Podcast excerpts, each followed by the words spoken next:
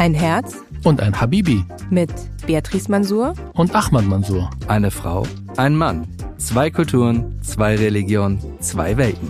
Ein Podcast über eine ganz normale deutsche Ehe. Wirklich eine deutsche Ehe?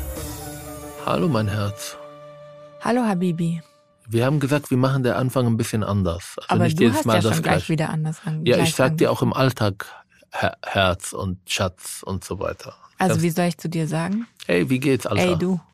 Ey, Opfer. Das darfst du nicht sagen. Das darf nur ein Ausländer sagen. Ein Deutscher darf nicht ein Minderheit Opfer nennen. Das geht ich nicht. bin aber eine Frau. Ich gehöre auch irgendwie zu einer Minderheit. Nein, du bist eine Nein. privilegierte weiße Frau.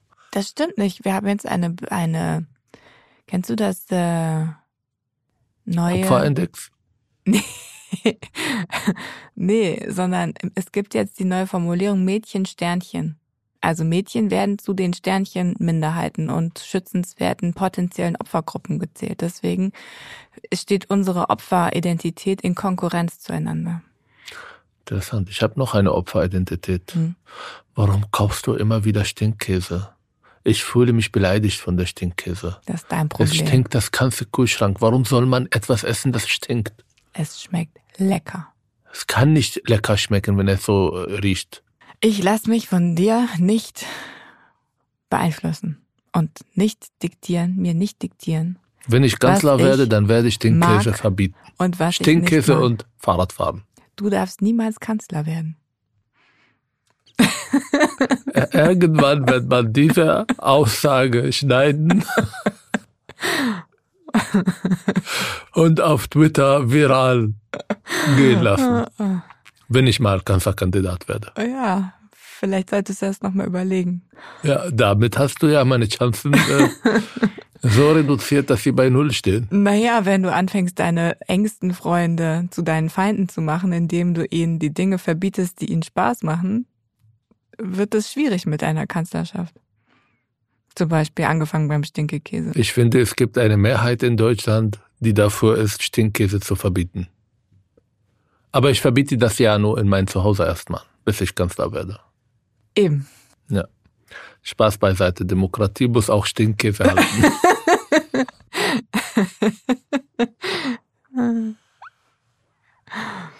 ja. Wie geht's dir? Gut. Ich war so unterwegs, dass ja. wir uns jetzt hier treffen. Das ist unsere wochentliche Rendezvous. Hier. Ja. Dating Time. Genau. Ja. ja. Mein Buch kam raus. Kommt, ja, genau. Ja, wenn das gestrahlt ist, ist es rausgekommen. Richtig, Entschuldigung, ja. Viel ähm, Termine, mhm. viel Medien, viel äh, Buchlesungen und viele Menschen, die das kaufen. Und deshalb mache ich hier eine sehr versteckte Werbung, Operation Allah. Wer ein bisschen mehr über ein Thema erfahren will, das unsere Politiker vergessen, soll das Buch lesen. Wer die Frage beantworten bekommt, warum Islamisten gendern, soll das Buch lesen. Und so. auch was wir tun können dagegen, oder? Ja. Oder natürlich. legst du nur den Finger in die Wunde? Nein, ich habe in jedem Buch auch ganz klare Forderung an die Politik, wie man damit umgeht. Gestern habe ich ein E-Mail von einem Journalist bekommen, über drei Seiten lang. Der hat wirklich das Buch gelesen, was ich sehr dankbar bin, hat seine Kritikpunkte geschrieben, also noch nie jemandem, der so intensiv mit dem Buch auseinanders äh, sich auseinandersetzt und mhm. auch das tut. Aber ich habe das Gefühl, er ist ein bisschen beleidigt, dass ich einen Journalisten auch ein bisschen äh, kritisiert habe. Haltungsjournalismus. Also ich habe die E-Mail auch gelesen und ich war sehr beeindruckt von seiner differenzierten Auseinandersetzung. Finde ich auch, und seinem keine Feedback. Frage.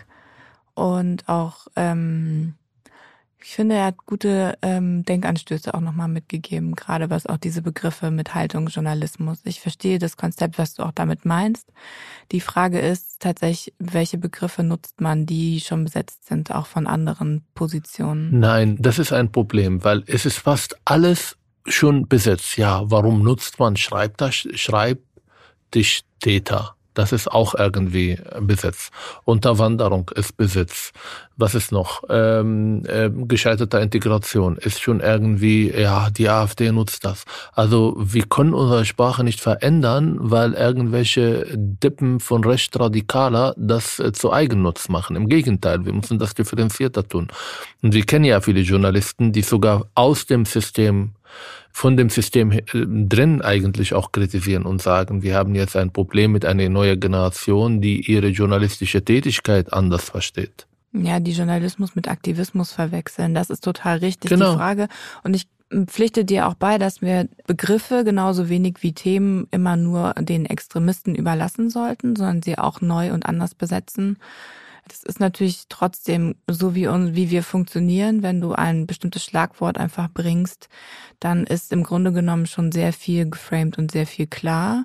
Ja, aber das passiert und von dann beiden dringt, Seiten. Dann dringt aber auch deine Botschaft, die eigentlich dahinter steckt, in den wenigeren Fällen irgendwie auch tatsächlich durch. Und ich glaube, das ist, was man im Blick haben muss, um das eben anders zu besetzen. Brauchst du mehr, musst du mehr Aufwand betreiben, um die Begriffe so klar zu formulieren und auch zu ähm, beschreiben, was du damit meinst, damit es eben neu besetzt werden kann. Und ja, das macht man. Man nutzt haben, ja nicht nur irgendwelche Begriffe, sondern man klärt sie. Man ähm, auch ja, erklärt, was ja man damit gemeint was, äh, was dann auch ankommt in der Aufmerksamkeit. Ja, aber wenn du das so tust und äh, sozusagen eine Liste machst, eine Index von verbotene Worte, die man nicht benutzt, weil andere die benutzen, dann hast du irgendwann keine Sprache. Und das ist der Fall teilweise, den wir jetzt haben, dass so viele Menschen bestimmte Sachen nicht mehr sagen und dann ist das nicht nur das Wort an sich, sondern die Inhalte, die dahinter werden sozusagen teilweise tabuisiert oder wenn sie angesprochen, schaffen sie bei den Gegenüber irgendwie das Gefühl, ja, guck mal. Also ich bin ja seit einer Woche jetzt recht radikal und äh, Nazi, mhm. weil ich ähm, zum Thema Iran-Proteste äh, die mich ja sehr intensiv beschäftigen und zwar seit Jahren aus sehr unterschiedlichen Gründen, weil ich kann mir sehr gut vorstellen, als jemand, der aus einer Familie kommt, wo so viele Frauen Kopftuch tragen, was das bedeutet, wenn ein Kopftuchzwang da ist. Und dann habe ich versucht, die Tragweite dieses Phänomen einfach nicht nur aus die Proteste im Iran, sondern auch weltweit, ja. Also wir wissen, äh, auch wenn man meine Mutter, die Kopftuch trägt, fragt, dann äh, erzählt sie von der 70er Jahren, wo kaum Frauen Kopftuch getragen haben, wo sie mit Minirock unterwegs waren. Und da, wo der politische Islam stärker wird, wird der Kopftuch sichtbarer. Das heißt, es gibt einen ganz klaren Zusammenhang zwischen eine gewisse Politisierung der Religion und zwischen äh, wie viele Frauen Kopftuch tragen. Und das ist auch auf Deutschland sozusagen ähm, äh, übertragbar. Und dann kommen irgendwelche Leute, die eigentlich ähm, daraus eine sehr allgemeine Selbstbestimmung-Debatte machen wollen und dann äh, die Frauen im Iran beibringen, sie gehen auf der Straße eigentlich nicht gegen das Kopftuch, sondern für das Recht, das zu tragen, was man will. Das ist natürlich selbstverständlich. Aber da kommen die ähm, sage ich mal, die Linken und sagen, ja, übersetzt bedeutet das, die Frauen dürfen im Iran ohne Kopftuch laufen, aber in Deutschland müssen wir davor kämpfen, dass äh, die Frauen auch mit Kopftuch sozusagen äh, oder Kopftuch tragen dürfen. Und damit habe ich ein Problem. Erstmal, ich mach's kurz. Ich finde äh, die Konsequenzen und die Tragweite von den beiden Phänomenen nicht vergleichbar. Ich äh, kenne keine Frau, die äh, sozusagen äh, in Deutschland äh, umgebracht wurde, weil sie äh, sozusagen Kopftuch getragen hat, auch wenn wir natürlich Diskriminierungserfahrungen haben. Im Vergleich zu vielen Ländern, wo diese äh, Kopftuchzwang eigentlich vorhanden ist. Wir reden nicht nur von Iran, sondern Saudi-Arabien. Wir reden teilweise von Gaza. Wir reden von ähm, äh, bestimmte Dörfern im, im Libanon, wo der Hezbollah herrschte. Also das ist eine ganz andere Qualität dabei. Und zweitens, die Phänomene sind nicht vergleichbar. Das ist einfach, also äh, es ist, wir leben eine Demokratie. Wir leben in einer Gesellschaft, wo Frauen das tragen dürfen, was sie wollen, aber wir dürfen das nicht so oberflächlich lassen. Es gibt so viele Frauen, die sagen, dass sie das Kopftuch selbstbestimmt tragen und da kann ich das verstehen aber andere, die das aus religiösen Gründen tun. Und wenn sie nicht von ihren Eltern gezwungen werden, dann werden sie ja von einem gewisser patriarchalischer Gott gezwungen, der sagt, wenn eine muslimische Frau keine Kopftuch trägt, dann wird er in die Hölle schmoren und dann wird sie bestraft und die wird da äh, von Engels und von Gott irgendwie verflucht und so weiter und so fort. Und das will keiner verstehen. Und dann als Antwort kommt, ja, Herr so nutzt das für seine Agenda und er ist recht radikal. Und ich bin am Zweifeln, weil es, wir, wir beobachten Phänomene in der Welt, aber sind wir nicht in der Lage, aufgrund unserer ideologischen Enge, die irgendwie auch auf deutsche Zustände zu übersetzen. Nicht auf das Mädchen in Neukölln, die kein Kopftuch tragen will und Fatima heißt und sie unter so großen Mobbing-Situationen zu leiden hat, bis sie irgendwie ein Kopftuch trägt oder die Schule verlässt. Und diese Phänomen wollen wir nicht, nicht wahrnehmen, weil das ist, das äh, schafft kognitive Verzerrung zu das, was wir im Kopf haben über, ja, Frauen mit Kopftuch in Deutschland sind diskriminierend und weiß ich nicht. Also sie sind doppelt diskriminierend. Mal von der Mehrheitsgesellschaft, die sie nicht akzeptieren und auch mh, von der eigenen Gesellschaft, die sie dazu zwingt, äh, eine gute Frau sollte ein Kopftuch tragen oder ist sie nicht rein. Ich mach Punkt. Ich glaube, dass dieses Thema mit dem Kopftuch, es ist irgendwie so einfach nur ein Stückchen Stoff, aber das ist so mh, mm, komplex und mehrdimensional, warum die Frauen das auch tragen. Und ähm, ich bin prinzipiell absolut dabei zu sagen, jede Frau sollte das Recht haben, ihr Leben selbstbestimmt zu gestalten. Bin dabei. Und wenn in der Konsequenz das bedeutet, dass sie eben ähm, ein Kopftuch tragen möchte, dann soll sie das auch tun können, ohne dass sie Nachteile dadurch erfährt von Doch, der Gesellschaft. sie erfährt Nachteile, das, wenn sie kurz. zum Beispiel Lehrerin sein will. Warte kurz. Ich habe gesagt von der Gesellschaft. Es schließt sie aber aus, dadurch, dass wir ein Neutralitätsgebot eigentlich haben wir halt nur in Berlin. Es gibt ja wenig andere Bundesländer, die das so haben für ihre Landesbeamten.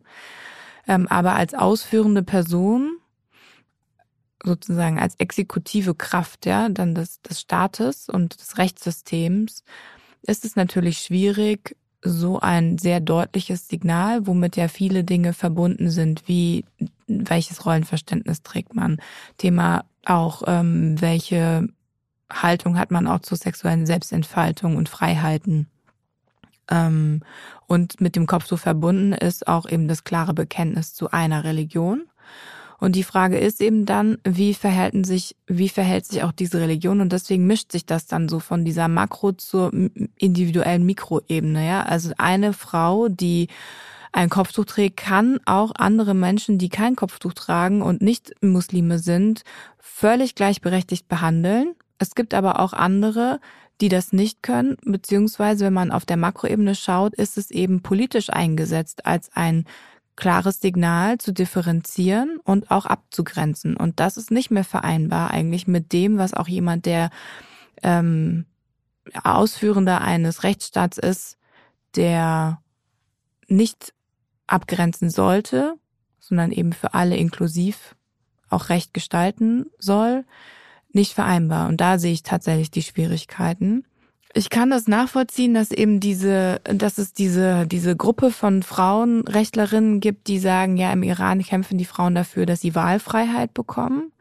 Das ist auch, glaube ich, erstmal richtig. Ja, also Wahlfreiheit. Aber, und da ist der Unterschied zu dem, der Situation in Deutschland. Im Iran ist es nicht nur die Gesellschaft, sondern es ist auch der Staat und das politische System drumherum, was die Frauen dazu zwingt, eine, eine gleiche Lebensform einzuschlagen oder auch ja, Kleidungsform. Aber im Iran, und das haben wir ja in Deutschland nicht. Ja, aber im Iran haben die Frauen, die Kopftuch tragen, keine negative Konsequenzen zu tragen. Im Gegenteil zu Frauen, die das nicht tun wollen. Richtig, genau. Da ist genau. es umgekehrt. Da haben Frauen die negativen Konsequenzen. Aber die Frage ist ja, was sind das für Konsequenzen und wer darf das ausführen? In Deutschland ist es Diskriminierung, es sind vielleicht Rassismuserfahrungen oder ähm, äh, Benachteiligungen, denen die Frauen ausgesetzt sind. Aber aber aus der gesellschaftlichen Perspektive. Im ja, Iran die können ist es, auch genauso man wird in Deutschland nicht oder auch in Demokratien nicht verhaftet oder zu Tode geprügelt und es gibt niemanden, der darüber Recht spricht und das als auch ein Mord anklagt. Das ist der Kernunterschied. Ja. Du kennst meine Familie und du weißt, dass die meisten Frauen über 40 Kopftuch tragen. Und ähm, du kennst auch die Diskussionen, die äh, ich und äh, andere führen, wenn ich da bin, auch über das Thema Kopftuch. Und natürlich geht es nicht darum, nirgendwo diese Frauen das Kopftuch äh, irgendwie äh, ausziehen zu wollen oder die Frauen zu diskriminieren, weil sie jetzt Kopftuch tragen. Aber man kann trotzdem mit solchen Frauen, und das tue ich ja mit meiner Familie, auch über das Symbolik des Kopftuch und warum sie das tun, auch diskutieren und streiten. Und die Mehrheit dieser Frauen tun das nicht, weil sie eine Emanzipationssymbol äh, tragen wollen, sondern du hast ja auch mit ganz vielen Frauen äh, gesprochen und die tun das aus religiösen Gründen. Und sie tun das, weil sie absolut überzeugt sind, wenn sie das nicht tun, dann haben sie mit Gottes Strafe zu fürchten, dass sie äh, das Gefühl haben, wenn eine Frau irgendwie verheiratet ist, einen Mann hat, Kinder gekriegt hat, dann soll sie als dankbar sozusagen vor Gott äh, ähm, oder soll sie sich dankbar zeigen gegenüber Gott und dann Kopftuch tragen, der sie ja auch religiöser macht.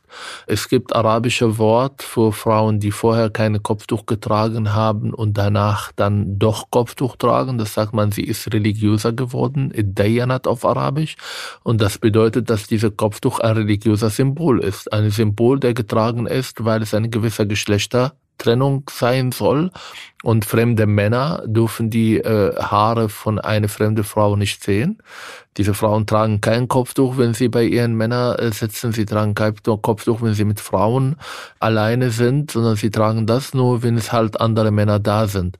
Und es ist ein Symbol der Tabuisierung von Sexualität, dass der Körper der Frau oder Teile ihrer Körper eigentlich in der Öffentlichkeit nicht zu suchen. Das kann man so ergänzend auch sagen ohne diese Frauen irgendwie zu diskriminieren. Ich werde nie auf die Idee kommen, bei einer Apotheke nicht mehr einkaufen zu gehen, weil eine Frau mit Kopftuch das äh, da äh, als Apothekerin arbeitet oder wenn sie an der Universität ist. Ich werde in meine Vorlesungen immer Frauen mit Kopftuch begrüßen. Ich be behandle sie nicht anders und trotzdem kann ich, wie du sagst, auch für Neutralität gesetzt sein und sagen, es ist problematisch, wenn religiöse Symbole, die vor allem so befestigt sind, die man nicht ablegen kann heute, ja, morgen äh, doch oder nein, ähm, dass solche Frauen als Polizistinnen, als Richterin oder als, ähm, als Lehrerin arbeiten.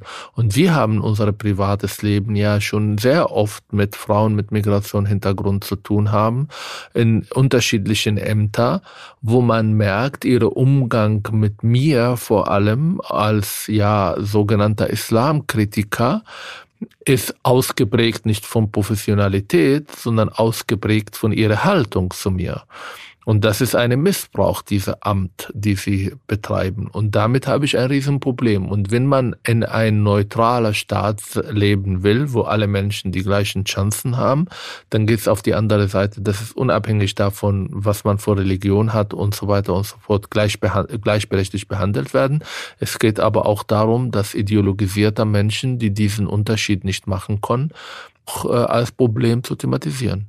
Ja, ich folge dir da sehr. Das Einzige, wo ich so ein bisschen, ähm, also als ein bisschen pieksiges Gegenargument, ich meine, jemand kann auch seine Haltung in sich tragen und eben nicht in, mit einem öffentlichen Symbol zur Schau tragen und dann hast du trotzdem solche Menschen auch in Ja, beim Rechtsextremismus genauso. Aber eben. dann kann man, äh, ohne das vergleichen zu wollen, kann man das auch immer noch thematisieren. Aber die Symbolkraft eines äh, religiösen Symboles, der auch zur Schau getragen ist, ist sichtbar. Und dann ist die Kommunikation davon beeinflusst werden. Und das kann man nicht ausblenden. Und das darf meine Meinung man nicht ausblenden bei bestimmten Aufgaben. Ja, ich glaube, dass halt einfach diese Symbol, Symbolik dieses Kopftuches, was dafür steht, dass es eine Trennung geben muss im öffentlichen Raum zwischen den Geschlechtern, die den Frauen eine sehr, äh, ja, reduzierte auch Sichtbarkeit all ihrer körperlichen Merkmale äh, zuschreibt, das ist nicht vereinbar mit unseren Grundrechten, die wir haben, mit der Selbstentfaltung, mit auch ähm, ähm, ja eigentlich im Kern auch mit der Würde, würde ich sagen. Weil alles, was zu mir als Mensch gehört, mit dem ich auf die Welt gekommen bin, und die Würde ist unantastbar und jetzt muss ich einen Teil davon verstecken, damit ich irgendwie ähm, tugendhaft und rechtschaffen äh, behandelt werde oder auch so betrachtet werde, ist damit eigentlich im Widerspruch und deshalb ist es ein Problem. Du hast vorhin auf deine Familie oder bist auf deine Familie äh, kurz gegangen.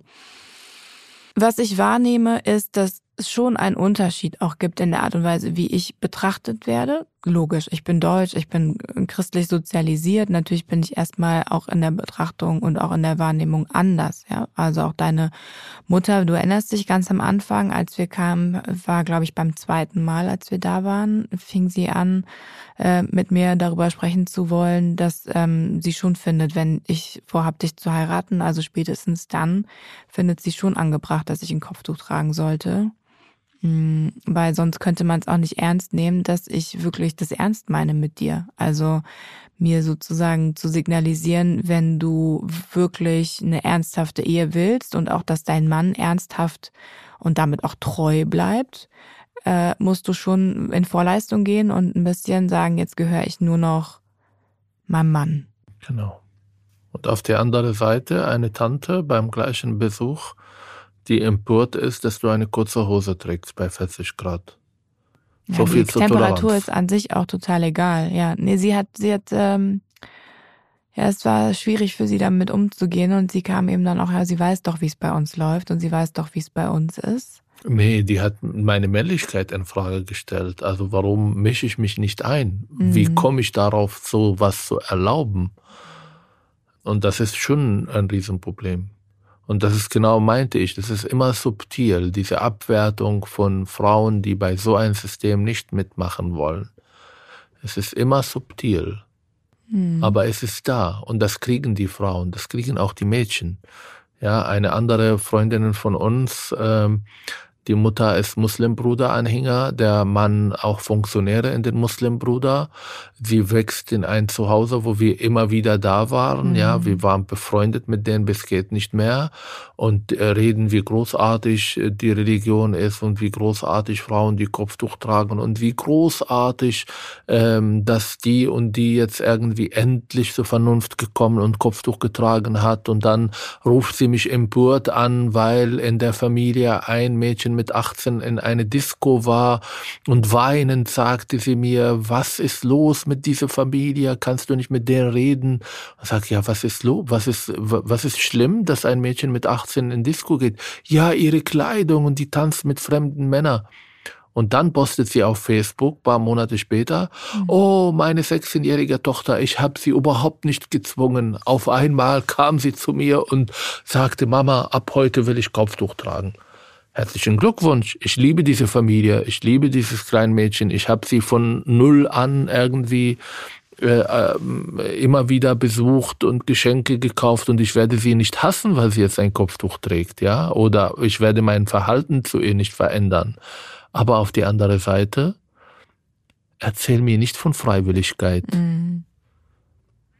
Ja. Na, das ist eben der Punkt, auf den ich auch äh, eigentlich noch hinaus wollte. Das Thema, wie freiwillig sind denn diese Entscheidungen? Ähm, das glaube ich, kann man aber insgesamt sagen und insgesamt bei sehr, sehr vielem in Frage stellen. Aber eine Erziehung, die darauf abzielt, dass du Teil eines eines Kollektivs bist, eines großen Ganzen bist und ähm, auch deine Rolle erfüllen musst da gehört es zu deiner Ausbildung deines Selbst, ja, also deines Konzepts auch von mir selber. Wer bin ich eigentlich? Und ich bin Teil von der Großfamilie. Ich bin Teil von dem und dem. Ähm, und um dazugehören zu wollen, und das ist eine schon fast existenzielle Frage, denn wenn ich nicht mehr dazugehöre, was bleibt von mir dann noch übrig? Und dementsprechend sind die wenigsten Mädchen, die dann sich da extrem dagegen widersetzen, sondern sie machen mit ähm, und ähm, verstehen es auch als als nicht als, als etwas, was ihnen aufgezwungen wird und wo ihr Willen gebrochen wird, sondern sie, ent, äh, sie entwickeln das als eigenen Willen, so auch leben zu wollen und auch in der Form dann einen Mann zu suchen, der auch das von ihnen als Frau erwartet, der auch von ihnen erwartet, dass sie Kinder haben wollen, der von ihnen auch erwartet, bestimmte Rollenbilder auch ähm, im Familienleben dann auch fortzusetzen und die Frauen, die ja wiederum auch für die Erziehung zuständig sind, also tatsächlich eben einfach auch Hüterinnen der Moral und der Tugend auch sind der gesamten Familie. Und sie sind, sie, sie übernehmen das als eine Aufgabe, die dazugehört für sie eben als Frau. Genau, und dann fragt man sich natürlich, wo ist die Mündigkeit, wo ist die Erziehung zur Individualität? Und dann sollte man sich nicht wundern, dass äh, arabische, äh, ja, aus europäischer Sicht arabischer Frühling gescheitert hat aus meiner Sicht arabische Winter, weil es ging ja nie um Freiheit, vielleicht die ersten, die auf der Straße gegangen, aber das ganze System ist nicht auf Freiheit gebaut. Und wenn man wirklich will, dass diese Völker irgendwie demokratisch werden, dann hilft keine amerikanische Panzer, die Demokratie mitbringen, mhm. ähm, sondern es geht um genau das erstmal, um die Erziehungsmethoden, um die Individualität, um die Veränderung des Schulsystems, um die Veränderung der religiösen Diskurs, dass man in Frage stellt, dass man nicht wartet, dass ein Imam irgendwo in Katar uns sagt, was es erlaubt und verboten ist, sondern dass die Menschen auch selber Entscheidungen treffen. Und solange diese Erziehung nicht da ist, solange die in den Familien diese Individualität nicht vorhanden, sondern bitte diese Menschen nicht kommen und sagen, ja, freiwillig, alles ist freiwillig und vor allem nicht als Emanzipation, Selbstbestimmung, auch wenn Einzelne das tun. Aber eine Frage zu dir ich habe, glaube ich, bei Corona also mehrere Projekte gehabt und habe angefangen, irgendwelche Schubladen aufzuräumen. Dann habe ich eine Kiste von dir gefunden, von der Zeit, bevor wir überhaupt zusammen waren. Und da habe ich ein Kopftuch gefunden. Und ich weiß ja, dass du ein bisschen so, ähm, ich weiß nicht aus welchem Gründen, zugeneigt hast, diese Religion anzunehmen, was jetzt nicht der Fall ist. Nicht, dass die Leute denken, ich habe dich jetzt geheiratet und jetzt bist du auf einmal freiwillig muslimisch geworden. wir haben das schon einmal thematisiert. Eigentlich äh, haben wir uns kennengelernt, da warst du schon ein bisschen so am Nachdenken und äh, nach zwei Monaten war das kein Thema mehr. Aber warum wolltest du das? Oder warst du überhaupt damals äh, so nah, auch ein Kopftuch zu tragen, außer in der Moschee? Ähm, da war übrigens mehr als ein Kopftuch drin. da waren mehrere drin. Ich habe, ähm, wir haben uns kennengelernt, nachdem äh, ich ja sieben Jahre oder acht Jahre in der türkisch-kurdischen ja, das weiß ich, muss Zwischenwelt sagen. gelebt habe. Aber es gibt ja vielleicht Hörerinnen und Hörer, die jetzt neu eingeschaltet haben und äh, ab jetzt den Podcast verfolgen. Hören Sie noch mal rein bei Folge, ich weiß gar nicht mehr, drei oder so. Oder Holen Sie eins? das nicht rein, bitte.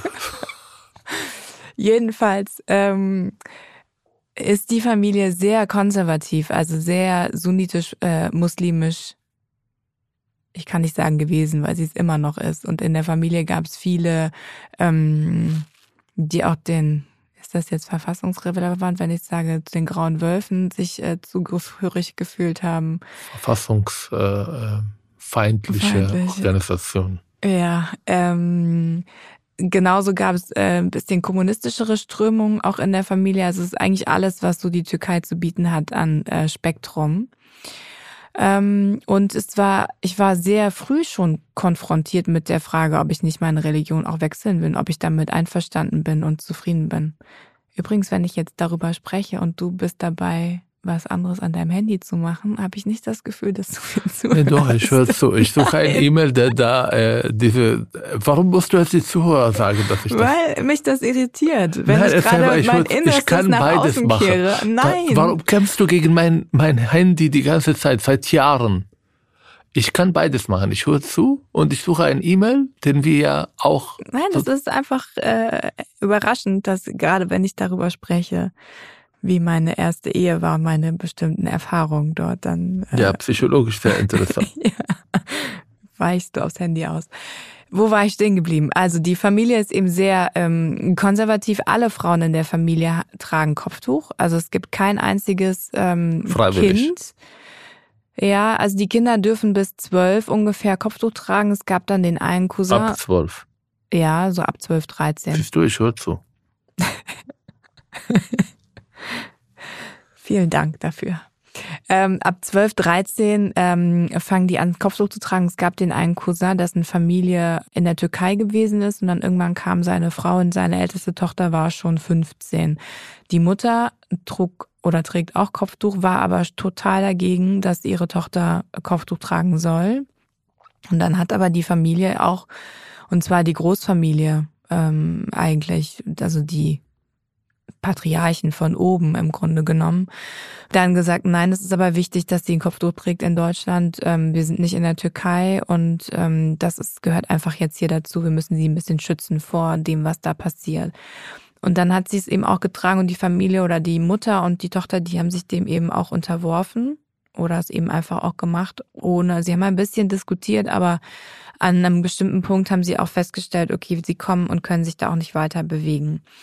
Mm in der Art und Weise, wie mit mir umgegangen wurde, habe ich schon gemerkt, dass eben diese Art und Weise, dass ich kein Kopftuch trage, dass ich ähm, ähm, auch eigentlich ja sehr sehr lange immer gesagt habe, nee, das ist, ähm, ich bin mit meiner Religion zufrieden. Ich sehe überhaupt ne, keinen Grund irgendwie jetzt meine Religion zu wechseln. Ich weiß nicht, was ich davon besseres äh, zu erwarten habe. Das hat eine gewisse mh, hm, Distanz bewahrt. Und war auch immer das am Anfang, solange ich auch dann Thema Sprache kam natürlich auch noch dazu, dass ich auch die Sprachbarriere hatte. Aber es war schon am Anfang so die ersten drei, vier Jahre, wo es irgendwie halt eher zu den Männern gezählt wurde. Also es war jetzt nicht so, dass man jetzt mit mir gar nicht wusste, wohin mit mir. Aber es war schon, dass wenn wir uns getroffen haben mit der Familie, saß ich eher bei den Onkels und bei den Cousins, die auch Deutsch sprechen, als jetzt bei den äh, Frauen in der Küche. Das hat sich dann gewandelt. Wie gesagt, als ich dann angefangen habe, äh, Türkisch auch zu sprechen und zu verstehen, bin ich mit wachsenden Türkischkenntnissen ähm, in die Küche gewandert. Herzlichen Glückwunsch, das ist eine Riesenleistung. Äh, was jetzt das Türkisch gelernt habe? Nee, dass du in der Küche. nee, dann war es eben schon mal eindeutiger, wo ich, also das war dann eine, ich habe auch gemerkt, eine Entlastung, weil ich schon diese, dieses, äh, diese Dynamik einfach gestört habe, ja, weil es einfach jetzt bin ich da, wo ich hingehöre. So. Und ähm, in der Küche gab es ähm, hochinteressante Gespräche eigentlich zwischen den Frauen. Ähm, die waren sehr offen, auch untereinander, haben sich über ihre Männer ausgetauscht. Ich weiß, ich bin davon traumatisiert. Wieso? Ach so, weil du als Junge das mitbekommen hast, als Kind. Weil als Junge, äh, es ist, äh, weißt du ja, psychologisch gibt es äh, in eine patriarchalische Strukturen zwei so äh, Ereignisse, die Kinder ein bisschen prägen. Der eine ist, bei mir war ich leider, also nicht leider, war ich Gott sei Dank viel, viel äh, zu klein, um das mitzukriegen. Ich glaube, mit sieben, acht Tage wurde ich beschnitten. Aber bei anderen, vor allem der türkischen Community, passiert es auch manchmal mit voller Bewusstsein. Also mit vier, fünf, sechs, sieben, mit einem Riesenfest, wo eigentlich äh, die Männlichkeit gekürzt ist. Das ist psychologisch sehr, sehr interessant. Und der zweite, dadurch, dass wir Geschlechtertrennung haben, auch in meiner Familie, in großen Festen gibt es zwei äh, äh, sozusagen separate äh, Gruppen, die Frauengruppe und die Männergruppe. Und jetzt fragt man sich, ja, was ist mit den Kindern? Und die Kinder gehören, auch die männlichen Kinder, also die Jungs, gehören auch zu den Frauen, bis sie irgendwie zehn oder elf werden. Bis man anfängt, irgendeinen Schnurrbart zu bekommen. Dann wird man sozusagen ähm, rausgeschmissen von der Frauen. Die dürfen da nicht. Aber ich habe viele Gespräche mitbekommen, so mit acht, äh, neun äh, unter die Frauen. Und äh, wenn ich jetzt an meine verstorbene Tante und was sie da an äh, äh, erotische Abenteuer erzählt hat, äh,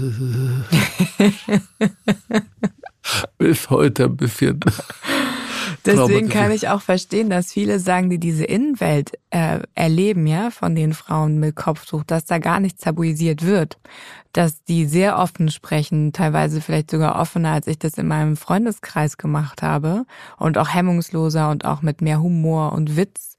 Und das ist eben genau dieser Unterschied zwischen dem, was in der Innenwelt passiert und dem, was in der Außenwelt passiert. Da hat dann aber die Cousine von äh, meinem damaligen Mann sehr große Probleme mit ihrem Mann, mit ihrem Ehemann bekommen, weil sie mit dem Kioskverkäufer für seine Verhältnisse, für seinen Geschmack einfach zu offensiv gesprochen hat. und er das als Flirten interpretiert hat und dann hat er ihr verboten, an den Kiosk zu gehen. Was hat sie gemacht? Sie hat einfach mit dem ein paar Scherze gemacht und gelacht und das hat er, hat ihn schon, war für ihn einfach äh, Bedrohung. Und das hat sie dann auch gemacht und dann sind die großen Söhne, durften dann nur noch zum Kiosk alleine gehen und äh, sie durfte das nicht mehr machen. Oder heimlich, wenn sie sich Zigaretten kaufen wollte. Aber also es ist eben vieles, was dann heimlich passiert und was sozusagen in dieser mh, hm, Schein- und Schattenwelt äh, verschoben wird. Aber deine Frage war ja was anderes. Deine Frage war genau. ja. ich warte. Deine Frage war ja was anderes. Ähm, ja, also deswegen war ich sehr stark in diesem ganzen, in dieser Denkwelt mit drin. Und mein damaliger Mann hat sich ja dann dafür entschieden, eine Frau dann doch für sein, den Rest seines Lebens Meine haben. Frage, aber was? Warte kurz, weil, ja, doch haben zu wollen, die in diese Richtung geht und die so lebt und die so ist, weil er im Grunde genommen mit all den Dingen, die ich entschieden habe und gemacht habe, dann doch irgendwann echt Schwierigkeiten hatte. Ich bin einfach nach Budapest gegangen und habe ein Auslandssemester gemacht. Und in seinem Kopf, was kann man anderes machen, außer ein Auslandssemester haben zu wollen, äh, als verheiratete Frau? Wir waren schon fünf Jahre verheiratet. Okay, die will offensichtlich Abenteuer. Die will nicht mehr mit mir zusammen sein. Die will irgendwelche anderen Männer kennenlernen und mit denen Erfahrungen sammeln was natürlich überhaupt nicht der Fall war und auch überhaupt nicht meine Intention und auch meine Motivation war. Aber all dieses sozusagen mit diesem Konzept, wie ich gedachte, dass ich in dieser ähm, oder zwischen diesen Welten und zwischen diesen Lebenskonzepten irgendwie Brücken bauen könnte, hat nicht geklappt. Und meine Bewältigungsstrategie und meine Bearbeitungsstrategie war, okay, ich probiere es danach mal aus, wie sich das anfühlt, wenn ich diesen einen Teil, also dieses übernehme, wenn ich jetzt die Kleidung trage. Und dann habe ich ab und zu, ähm, wenn wir Familienfeste hatten, dann mit denen, ähm, da war ich aber dann nicht mehr zusammen mit ihm, sondern das war sozusagen, glaube ich, auch ein Teil meiner Rache. Ähm, dann äh, habe ich die Kleidung angezogen, so wie die ganzen anderen Frauen. Und das, ähm, um herauszufinden, wie sich das anfühlt und ob das, ähm, ob ich mich die ganze Zeit gegen etwas gewehrt habe, etwas anzunehmen, was vielleicht am Ende doch gar nicht so schlimm ist. Und es war sehr interessant, sich so wahrzunehmen. Also wenn ich mich im Spiegel gesehen habe, habe ich mich nicht erkannt. Dann dachte ich, huch, wer ist das denn? Aber die Wahrnehmung von den ähm, ganzen Menschen innerhalb dieser Familie war Oh, jetzt wow. bist du eine von uns. Wow. Großartig. Es haben sogar die ver entfernten Verwandten aus der Türkei angerufen und wollten unbedingt mich in der Videotelefonie sehen, weil sie das nicht geglaubt haben und einfach, weil sie wie so ein ja, ich will es jetzt nicht negativ sagen, aber wie so eine Sensation, so ein Sensations-Zootier mhm. oder so, wie alle zu den Pandas gelaufen sind in den Berliner Zoo. So ungefähr war das äh, für eine Zeit. Und es hat mir natürlich in meiner Seele sehr gut getan, so viel positive Aufmerksamkeit zu bekommen, nachdem ich dieses wahnsinnige Opfer gewesen bin, was so von ihrem Mann so äh, aber freiwillig alles fallen gelassen wurde. Und dann habe ich aber, das war eine kurze Phase, das waren vielleicht, so weiß ich nicht, zwei, drei Monate. Ähm, und im Grunde genommen habe ich dann aber fest, also hier, dann war, obwohl ich ja sieben, acht Jahre sehr drin war in dieser Großfamilie und mich auch als Teil dessen verstanden habe, habe ich plötzlich gemerkt, okay, durch die Art und Weise, wie ich mich jetzt kleide, wenn ich da bin und sie mich wahrnehmen, bin ich noch ein Stückchen tiefer reingerutscht und bin jetzt ein komplettes Teil der Familie. Damit kommen aber noch ganz andere Aufgaben auch auf mich zu und andere Erwartungen auf und mich Kontrolle. zu. Und Kontrolle. Und deswegen habe ich dann eigentlich recht schnell gemerkt, oh oh, das ist, ähm, n -n. das war vorher mein ganzes Widerstreben und mein ganzes äh, sich wehren und irgendwie fernhalten war schon richtig und dieses ganze mh, wie viel, wie weit kann ich gehen, auch mich anzupassen? Es war eine sehr interessante Erfahrung für mich, um dann auch Grenzen ziehen zu können und auch klarer sagen zu können, n -n. das ist für mich nicht Mündigkeit, das ist für mich nicht Eigenständigkeit. Auch dieses Gefühl zu haben, ähm, nach der Trennung äh, von ihm war das echt so, dass ich teilweise richtig Angst hatte, Dinge nicht alleine schaffen zu können. Weil bis dahin hatte ich in meinem gesamten Erwachsenenleben, ja, also von 19 bis dann 27, 28, hatte ich ja immer, immer mindestens zwölf Leute sofort, die ich anrufen konnte mit allem Möglichen. Die mir haben mir geholfen beim Umzug, die haben mir geholfen mit, mit allen Dingen, die mich irgendwie vor Schwierigkeiten gestellt haben. Und da hatte ich sofort, drei Minuten später, waren die alle da. Das ist das Positive an Kollektivismus. Richtig. Und das hat mir Angst gemacht. Und dann habe ich Stück für Stück Erfahrungen gesammelt, dass erstens schaffe ich die Dinge auch alleine, mir fallen auch andere Lösungen ein und ähm, ich kann mir auch Hilfe von außen holen, die nicht Dinge an, an, an ähm, Bedingungen knüpft.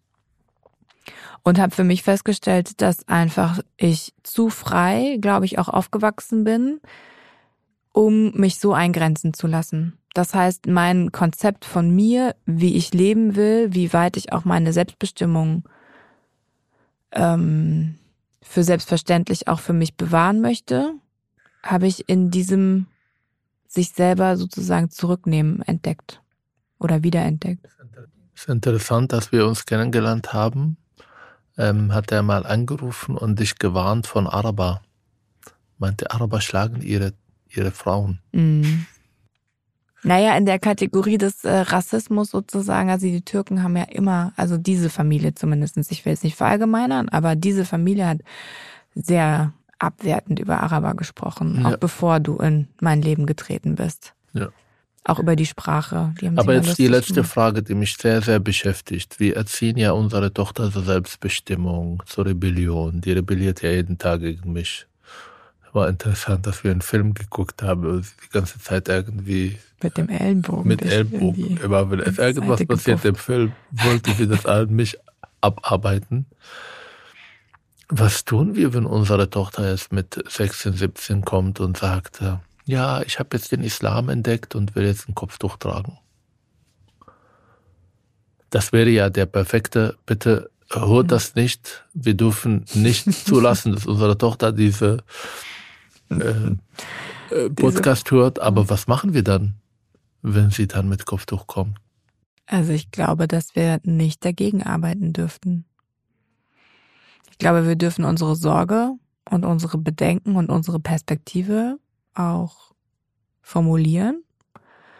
Aber ich glaube, es ist ultra wichtig, dass wir trotzdem ganz, ganz klar machen, wir begleiten dich, wir sind an deiner Seite, wir sind deine Unterstützung, du kannst dich auch wieder umentscheiden. Ähm, egal welche Entscheidung du triffst, wir sind bei dir und wir sind deine Eltern, wir lieben dich. Natürlich, keine Frage. Und ich glaube, unsere Erziehung zur Selbstbestimmung wäre nichts wert, wenn äh, wir das tun. Ähm, also ich habe Freunde, die sagen, das kommt nie, keine Angst. Auch die Patentante sagt, das passt nicht in den Konzept, das wird nicht passieren. Aber sollte das passieren, kann ich immer noch gegen das Kopftuch als Symbol sein und trotzdem akzeptieren muss, dass meine Tochter sowas trägt und ich werde sie nicht ein äh, kleines Stückchen bisschen weniger leben deshalb, sondern im Gegenteil. Ich bin der Vater und meine Liebe ist äh, meine Liebe ist bedienungslos und das äh, soll und äh, wird auch so bleiben. Aber nach außen natürlich wird das äh, gefundene Fressen vor alle. Von den Islamisten, die sagen, guck mal, einer der großen Islamkritiker mit dem neuen Buch Operation Allah gegen den politischen Islam hat jetzt eine Tochter, die Kopftuch trägt. Mhm. Und die Rechten werden sagen, ja, guck mal, wir wussten immer, dass er eigentlich eine, ein, ein Lüge betreibt und eigentlich innerlich äh, nicht integriert und äh, eigentlich den Islam super gut findet. Und mhm. guck mal, seine Tochter trägt jetzt ein Kopftuch. Mhm. Also wird spannend. Es wird spannend. Cool. Ich gehe jetzt mich vorbereiten auf Interviews. Mach das. Du holst unsere Tochter heute von der Schule ab. Wir sind wieder bei der klassischen Rollenverteilung? Nein, heute. so, abonniert uns, äh, hört das, leitet das weiter, kauft mein Buch äh, Operation Ala auf Amazon oder im Buchhandel findet uns gut, gibt uns fünf Sterne. Wir sind überall da zu finden, wo Podcasts gibt. Und bitte schreibt uns auch E-Mails. Wir lesen sie alle mhm. und werden irgendwann alle beantworten. Schreibt uns auf, ich musste gerade kurz äh, nachdenken, ob du fertig bist. Äh, Herz und Habibi at welt.de. Du weißt nicht, wann ich fertig bin. Mm, manchmal machst du so eine Kunstpause und dann geht's doch nochmal weiter und dann habe ich jetzt einfach gewartet. Wir reden hier über Reden. Reden. Genau. Tschüss. Tschüss.